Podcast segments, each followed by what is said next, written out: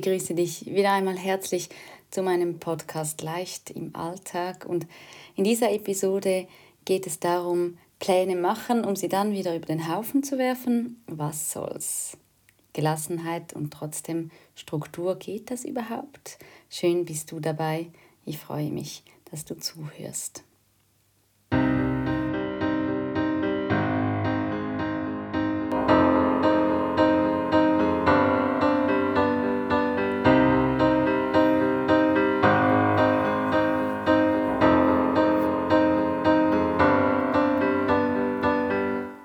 Ja, und wie gesagt, ähm, das Thema ist immer, wie komme ich aus Stresssituationen, aus Sachen, die mich extremstens aufregen, die mich ähm, beschäftigen, wieder in die Gelassenheit, wieder ins Loslassen und somit in eine Leichtigkeit.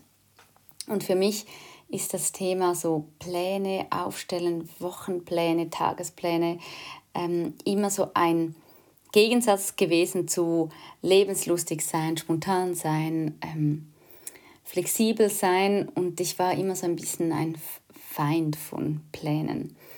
Und in den letzten Jahren, da musste ich selber über die Bücher und habe gemerkt, dass so ganz ohne Struktur und ohne Plan, dass es eher noch fast ein bisschen mehr die Energie frisst und dass die Gelassenheit da ein bisschen sogar mehr auf der Strecke bleiben könnte. Ich erkläre euch gleich, wie ich das meine und bevor ich anfange, möchte ich dich mal kurz auffordern, nachzudenken, magst du es, wenn es total durchstrukturiert ist und geplant ist und alle Dinge du auf einer To-Do-Liste hast, damit du wirklich an alles denkst? Oder bist du eher so der ultimative, flexible, ich nehme es gerade, wie es kommt, Typ und ähm, hast es gern, wenn du immer dich so ein bisschen im Fluss des Lebens ähm, treiben lassen kannst? Oder bist du auch eine Mischung aus beidem? Und wenn du dir das so überlegst, dann wäre meine zweite Frage dann, und wie geht es dir damit? Egal welche Typen du da jetzt entsprichst, aber wie geht es dir im Hinblick auf Stress, auf ähm, etwas unbedingt durchziehen wollen, auf Gelassenheitsmomente. Hast du viele von diesen Momenten, wo du einfach denkst, oh, ich kann das Leben genießen oder überwiegen doch die Momente, wo du denkst, das muss ich jetzt noch machen und jetzt will ich das noch durchziehen und das geht nicht alles rein und wie soll ich das alles hinkriegen? Und wenn das der Fall ist, dann bin ich gespannt, wenn du meinen Podcast hörst, was für ein Fazit du ziehst und welche Veränderungen vielleicht da noch möglich sind. Und jetzt zu meinem Thema, äh, wo ich euch erzählt habe vorhin, dass ich so ein Verfechter von ähm, exakten Plänen bin. Ich ähm, kenne da Menschen, die machen wirklich am Sonntagabend den Essensplan für die ganze Woche und gehen dann einkaufen. Und ich habe das immer ein bisschen belächelt und habe gedacht, oh mein Gott, ich will am Morgen aufstehen und wissen, ähm, ja, heute habe ich Lust auf das. Und ach nein, jetzt kaufe ich das ein und dann ähm, gehe ich da. Ich habe das Glück, zu Fuß 20 Meter in den nächsten Dorfladen zu haben und dann gehe ich da hin und kaufe das, was ich gerade Lust habe zu kochen.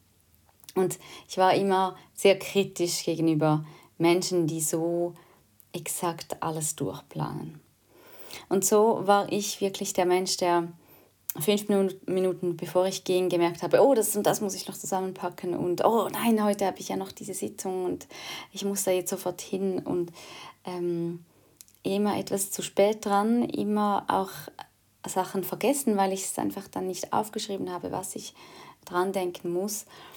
Und ich war plötzlich so vor einer Entscheidung und habe gemerkt, wenn ich in einer Familie eingebunden lebe, wenn ich in einer Gesellschaft eingebunden bin, sei das der Arbeitsort, sei das eine Familie, sei das eine Partnerschaft, ähm, Vereine, egal wo wir uns bewegen, da ist ein bisschen die Voraussetzung, dass ich gewisse Dinge mir notiere, dass ich da zuverlässig bin und dass ich nicht Leute verärgere in meinem Umfeld, ähm, sodass sogar dann mein Sohn sagen muss, ähm, Mama, gell, heute denkst du dann dran. Und das waren so Dinge, wo ich gemerkt habe, so geht es auch nicht. So das ganz Extreme, ich nehme alles, wie es kommt, funktioniert in meinen Augen, das ist auch Meinungssache, nicht in einer Gemeinschaft, wenn du irgendwo eingebunden bist. Wäre ich alleine auf einer ähm, in einem, einem, auf einer Alp, in einer Hütte und könnte da mein Leben leben, dann wäre es vielleicht einfacher.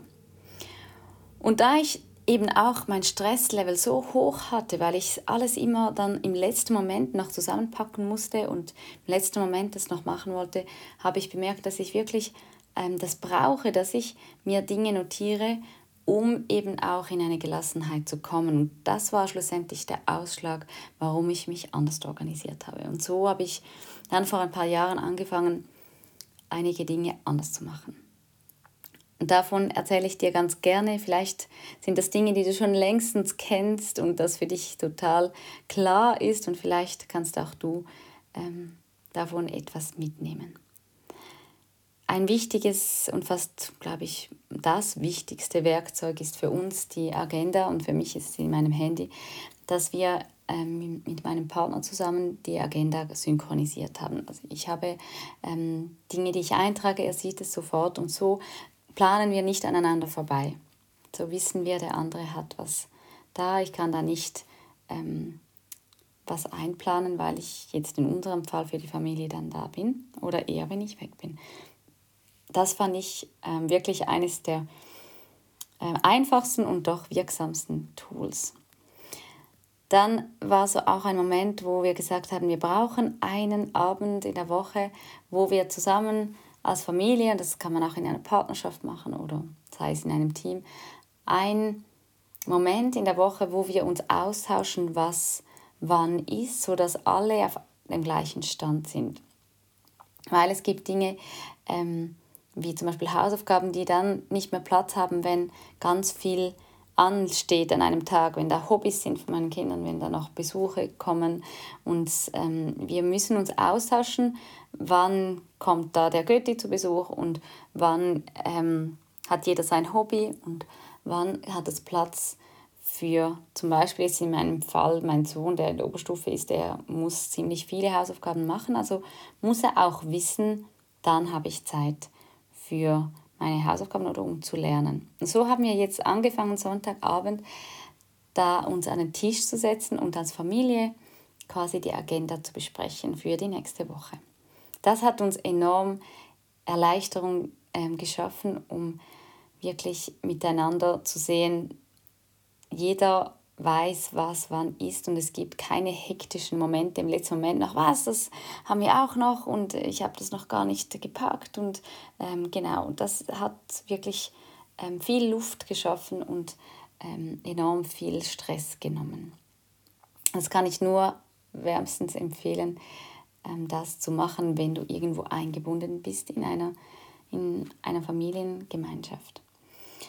Und das Dritte ähm, was auch ich jetzt wirklich immer mache, ist, ich habe zwar in meinen Notizen in meinem Handy eine To-Do-Liste, aber ich stelle da Prioritäten. Also ich setze das, was ich morgen am dringendsten wirklich jetzt erledigen muss, setze ich an oberster Stelle und nur das, und meistens sind es bei mir jetzt nicht mehr als zwei Dinge, muss ich morgen erledigen. Es sei es jetzt, wenn irgendwie ähm, plötzlich was anderes kommt und wenn es noch irgendwo ein Durcheinander gibt, aber ich mache das, bevor ich ins Bett gehe.